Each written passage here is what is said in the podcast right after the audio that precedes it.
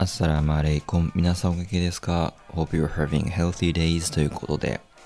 今回もよろしくお願いします。一気にね、秋が深まってというか、だいぶ寒くなりましたよね。あの、お変わりなくお過ごしいただければなと思っています。で、今回ですね、先にお詫びをしておくと、むちゃくちゃリスナーさんを置き去りにする可能性が高いと思っています。あの、後半に最近買ったパソコンの話をしたいんですけど、別にもうこのポッドキャストでパソコンというか、ガジェットの話とか、ほぼしたことがない。一回、えっ、と、留学時代に、なんだ、えっ、と、修論書くときに大事にしてるガジェット何個かみたいな話はした気がするんですけど、それ以来というか普段別にお話をしない私の好きなもののお話なので、はい。興味ない人にとっては全然つまんない回になると思ってます。そういう方は、はい、また次回遊びに来てください。で、その好きなものの話というか、パソコンとかガジェット系が好きですよという話なんですけど、ガジェットってなんかすごい、改めて辞書で見てみると、気の利いた小道具みたいなことらしいんですよね。それは別に、えっと、デジタルものである必要はないんですけど、一般的にね、今、ガジェットっていうと、スマホとかパソコンとか、まあ、タブレットとか、それの周辺機器、式を、まあ、ガジェットって言ってるのかなというふうに思って見てますけど、まあ、本来そう、ここに限定されるものではないらしいと。なんかあの、スパイの7つ道具みたいなのもガジェットですよね。はい。まあ、そんなことは、よ、なんだ、余談のさらに余談っていう感じですけど。で、まあ、そのガジェットが好きなんですよって話をしていくときに、いつからそういうの好きなんだろうって思い返してみたんですよね。で、これまだ年齢によるとは思うんですが、私の世代でいくと、中学校ぐらいからこう個人の携帯電話を持ち始めていて、まあその時の携帯電話はスマホではなくて、あの、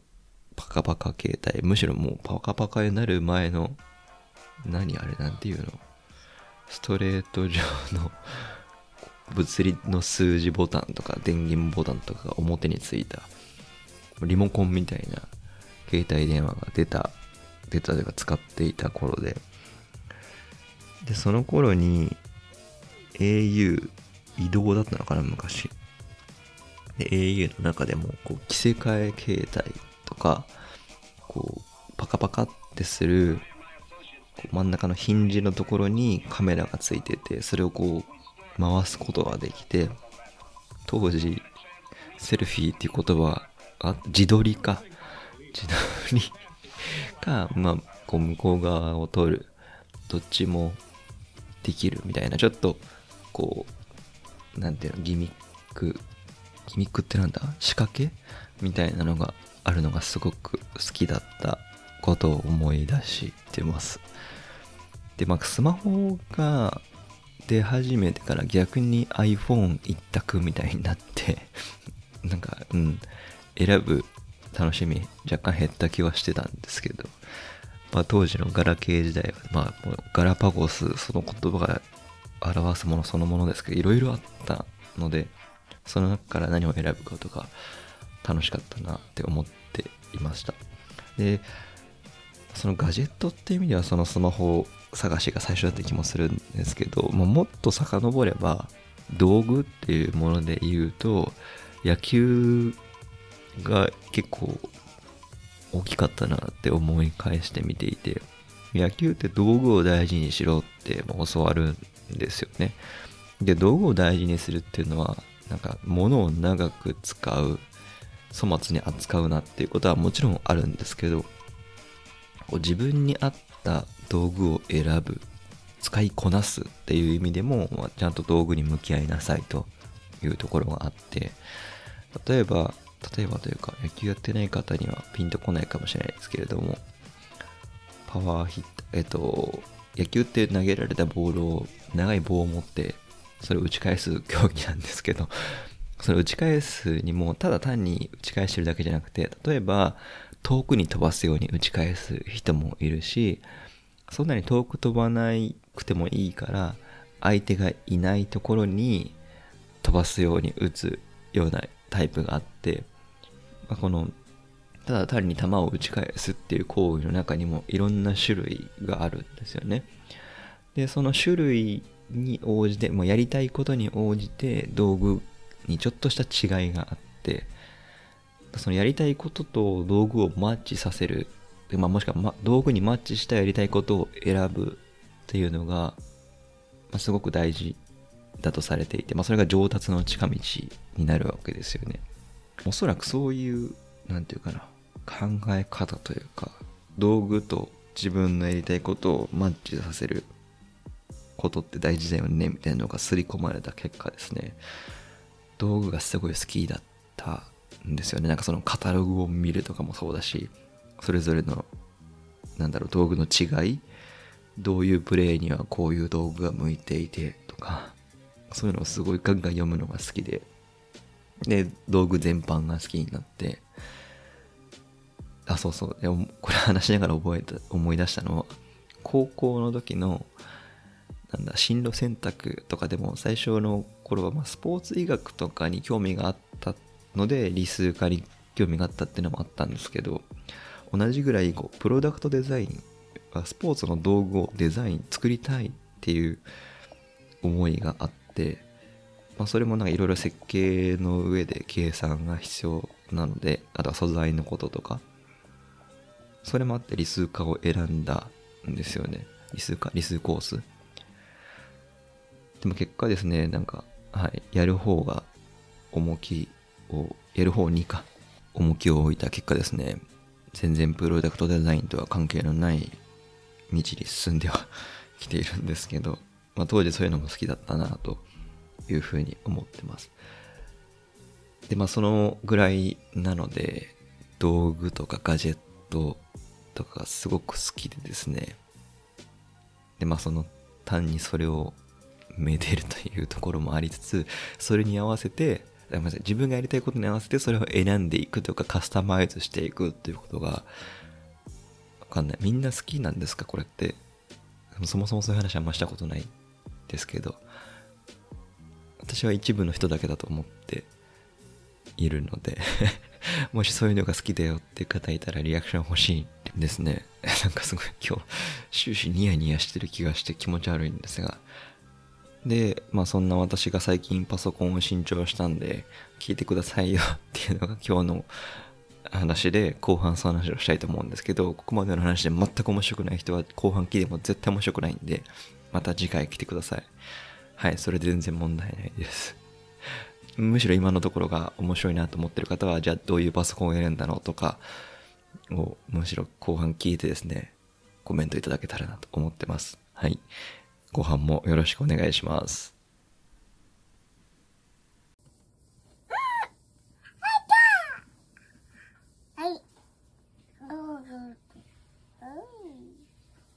はい。で、後半ですね、あの前半の宣言通りノートパソコンの話をするんですけど、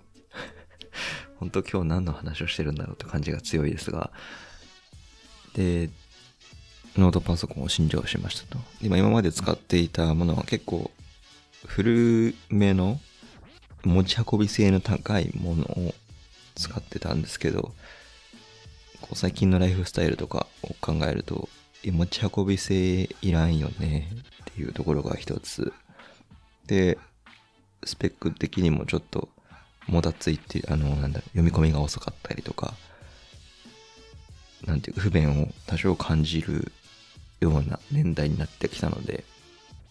まあ変えようとで、改めて見回してみたときにですね、まあ、ガリガリ動画を作るとか、そんなすげえハイスペックなものは、私には不要だ。ゲームもしないので、まあ、簡単な調べ物をまとめておくとか、書きたいことがあれば残すとか、もしくはこのポッドキャストの収録とか編集もパソコンでやってるんですけど、まあそれを実現するために、とかまあそれをメモするための作業のものとしてあとはこのコーチングとか英語のティーチングとかさせてもらう時の Zoom だったり、オンラインツールを使う。まあ、そういう程度の話なので、そんなにハイスペックなものはいらないですよね。ただ、こう、機動性最優先のペラペラなやつだと、ちょっと心もとないみたいなニーズがありまして。で、で、あとはその、大きな悩みでありうるのが、まあ人によりますけど、Mac か Windows かみたいなところがあって、で、スマホがですね、今私 iPhone を使っていて、昔 Android とかも使ってたんですけど、子供の写真の共有の都合を持ってパートナーが iPhone、Mac 側の人間なので、あそこは iPhone を継続して使うんだろうと。あの写真共有がすごい楽なので。で、前のパソコンを買い替える前は Mac をそれに合わせて3年ぐらいかな、使っていましたと。でも実際仕事はがっつり Windows なわけですよね。で、まあ Mac と Windows を2台というか2種類同時に使いこなすってことはやってる人いっぱいいると思うんですけど、私の場合はですよ、これは。こう、Mac そう、使い分ける人の理論というか理屈としては気分転換になっていいとか、仕事とプライベートがね、切り分けられるのいいじゃんっていうのがあるんですけど、私はこの、ちょっと前半話したように、道具として見たときに、仕事でがっつり使ってる Windows という道具をプライベートでも使いたいというか、もう習熟度がレベル違うんで、Mac と Windows の場合って。だったらもう使用 PC も Windows にして、なんていうか仕事で嫌が王でも高まっているスキルっていうのを使用 PC 環境でも発揮したいっていう思いが強くてですね。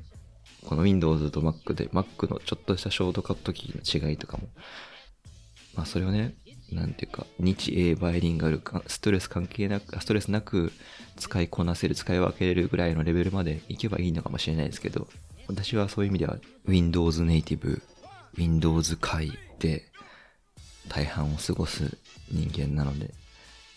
そこは Windows にしようという思いで、Mac から出戻りでですね、Windows にすることにしました。まあ、Windows PC のいいところみたいな、YouTuber みたいな話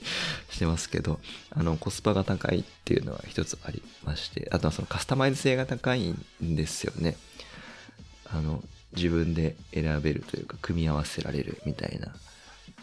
で、まあ一つ、一つか欠点難点は、逆に選択肢が多すぎて、何を選んだらいいかわからないっていうのが、一部の人がハマる罠ではあるんですけど、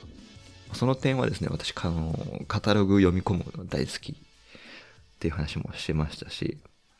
今でもそれは思ってるんですけど、まあ、みんな好きなのかな？でもそのカタログ読み込んでどういう違いがあって、どの特徴が自分にいいのかみたいなのは、大体頭に入るので、それはガジェットに限らずなんですよね。あの、リノベーションした時も大体こう、キッチンメーカーのカタログっていうのを読み込んで、こう、パートナーに、どこどこはどれが売れで、これがこの良さがあるみたいなのをもう自分でプレゼンするぐらいの感覚 で読み込んでいたので、なんかちょっと気持ち悪いんですけど、テレビ番組のリノベーション番組とかあるじゃないですか。キッチン見ると大体どこのメーカーか当時分かってたんで、最近ちょっとね、新製品とか違いがよくわかんなくなってきましたけど、その、ハマってる時はそのくらい好きなんですよね。なんかずれ、まあ、もともとずっと脱線した話ではあるんですけど、でそそれで今回パソコン Windows にして選べるし、あとそのカスタマイズ性が高いっていうところで、今回買ったモデルって、こう自分でですね、裏側をパカッと開けて、メモリーとかストレージって言われる部品があるんですけど、それを増設、増やせる、交換できるものにしたんですよね。なんかその、コスパが安いまあコスパがいい。単にパフォーマンスに対する値段が安いっていうだけじゃなくて、そのカスタマイズできる感じっていうのも、こう道具好きとしてはワクワクするところでですね。まあもはやそこにワクワクを感じてる段階で道具とかもうおもちゃっていう存在も被ってきては消えるんですけど、そうですね。まあ半分おもちゃ趣味の世界、まあ好きなものの話なんでそうなんでしょうけど。はい。なので Windows PC にしましたと。で、さらにマニアックなところに行く、というか細かいところに行くと、いや逆にここまでの話をしていて、あ、あのモデルというかシリーズにしたんだなっていう風に分かった方は、いや、ぜひお話ししましょうって感じなんですけど、あの、ThinkPad、SyncPad を買ったんですよね。昔 IBM が持ってて、今はレノボが買い取った、なんだろう、SyncPad シリーズ、考える板ですね。いや、なんか、th をどっちで、あのに、いわゆるカタカナ用語だったら SyncPad だし、ThinkPad なのかっていうのありつつ、まあ、はい、SyncPad って言い続けますが、いわゆるこうビジネス用途で使われる多いシリーズで、なんか、まあその、Mac とかほど万人に受けるようなスタイリッシュさみたいなのはないと言っていいのか。まあ私はこれはこれで好きなんですけど、あの、初めてです、シンクパッドそのものを買うのは、ただ、日本で仕事始めてから、リモートワークなので、外付けのキーボードをいろいろ試してて、あの左右分離型とかも試しつつ、今結局落ち着いてるのが、そのシンクパッドのキーボードを外付けにしたもので、